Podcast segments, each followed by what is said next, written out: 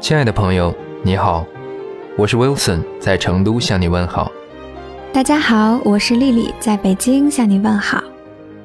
新的一年，很高兴和丽丽再次合作。嗯，是之前就和 Wilson 一起合作了《致亲爱的贝西》，还有莎士比亚特辑。后来知道 Wilson 还是我在北京语言大学的学长，真的是很开心，也很有缘。我也非常开心能在为你读英语美文和学妹合作。为大家带来英伦范儿十足的节目。那丽丽提起英伦范儿的话，你会想起什么呢？啊，那当然是英国文学了。那你知道英国人最喜欢的是哪部文学作品吗？嗯，这个你可难不倒我。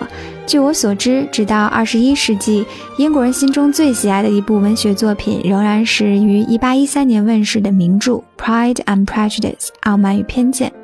啊，一听就知道你很了解《傲慢与偏见》，那给听众朋友们简单介绍一下这部作品吧。好啊，啊，《傲慢与偏见》是英国女小说家 Jane Austen 的代表作。这部作品以日常生活为素材，一反当时社会上流行的感伤小说的内容和矫揉造作的写作方法，生动地反映了18世纪末到19世纪初处于保守和闭塞状态下的英国乡镇生活。呃，这部作品也多次被改编成电影和电视剧，其中 BBC 在九五年翻拍的版本，演员们精湛的演技以及制片方对原著高度的还原，都使其成为一部代表性的剧作。好的，谢谢丽丽的介绍。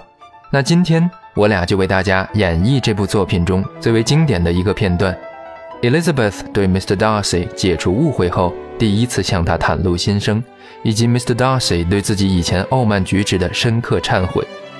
这一次对话使得两人冰释前嫌，感情迅速升温，最终有情人终成眷属。节选内容取自原著和九五版电视剧相结合的方式，为你还原一段精彩的对白。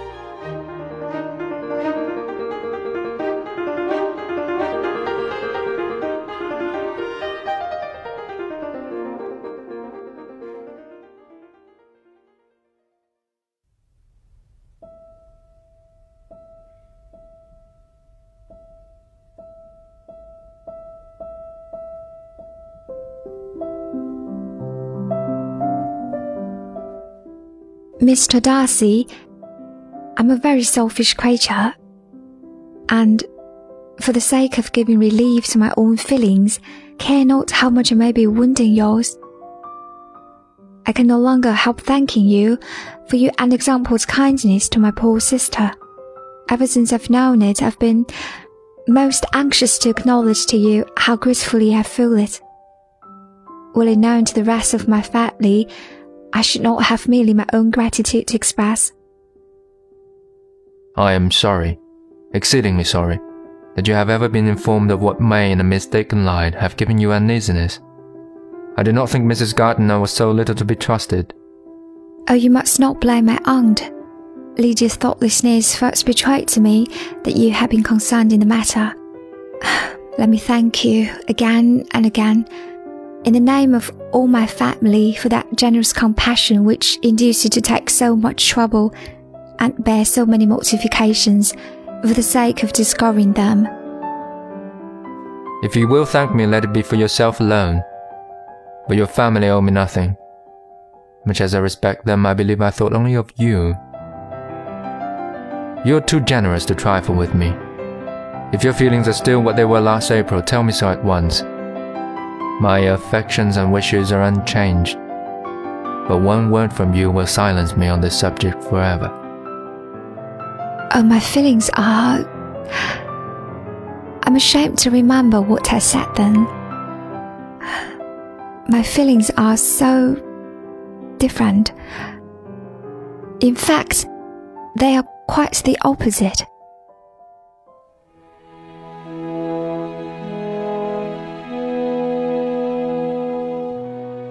Lady Catherine told me of her meeting with you. I may say that her disclosure had quite the opposite effect to the one she had intended. It taught me to hope, as I had scarcely ever allowed myself to hope before. I knew that had you been absolutely irrevocably decided against me, you would have acknowledged it to Lady Catherine, frankly and openly. yes, you know enough of my frankness to believe me capable of that. After abusing you so abominably to your face, I could have no scruple in abusing you to all your relations.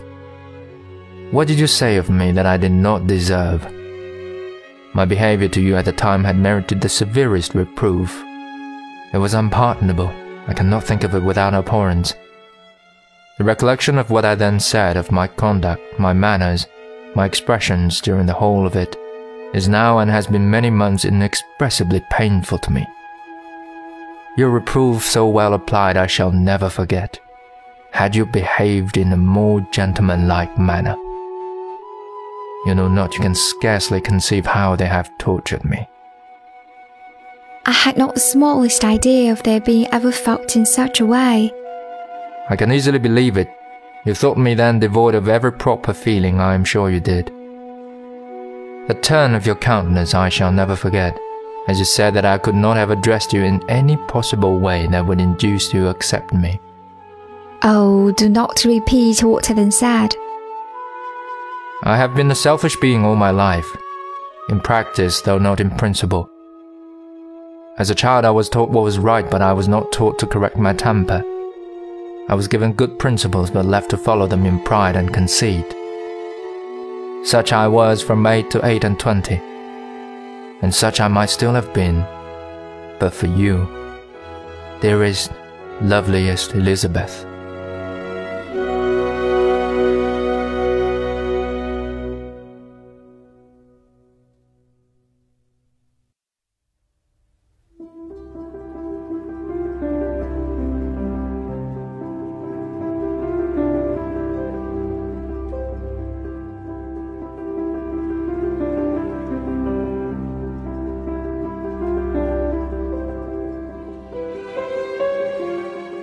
简·奥斯汀是英国著名的女性小说家，她的作品主要关注香山家庭女性的婚姻和生活，以女性特有的细致入微的观察力和活泼风趣的文字，真实的描绘了她周围世界的小天地。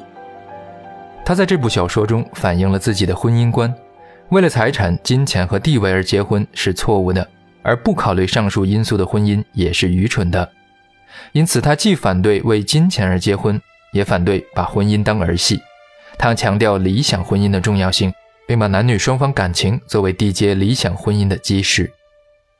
女主人公 Elizabeth 一开始对 Mr. Darcy 的误会和偏见，主要是因为讨厌他的傲慢，但之后她亲眼观察了 Mr. Darcy 的为人处事，特别是看到了他改变了过去那种骄傲自负的神态，于是消除了对他的偏见，从而缔结了美满姻缘。Elizabeth 对 Mr. Darcy 先后两次求婚的不同态度，实际上反映了女性对人格独立和平等权利的追求。好了，那今天的节目到这里就要说再见了。希望有更多朋友爱上这个故事，爱上男女主人公，爱上精彩纷呈的文学世界，爱上为你读英语美文。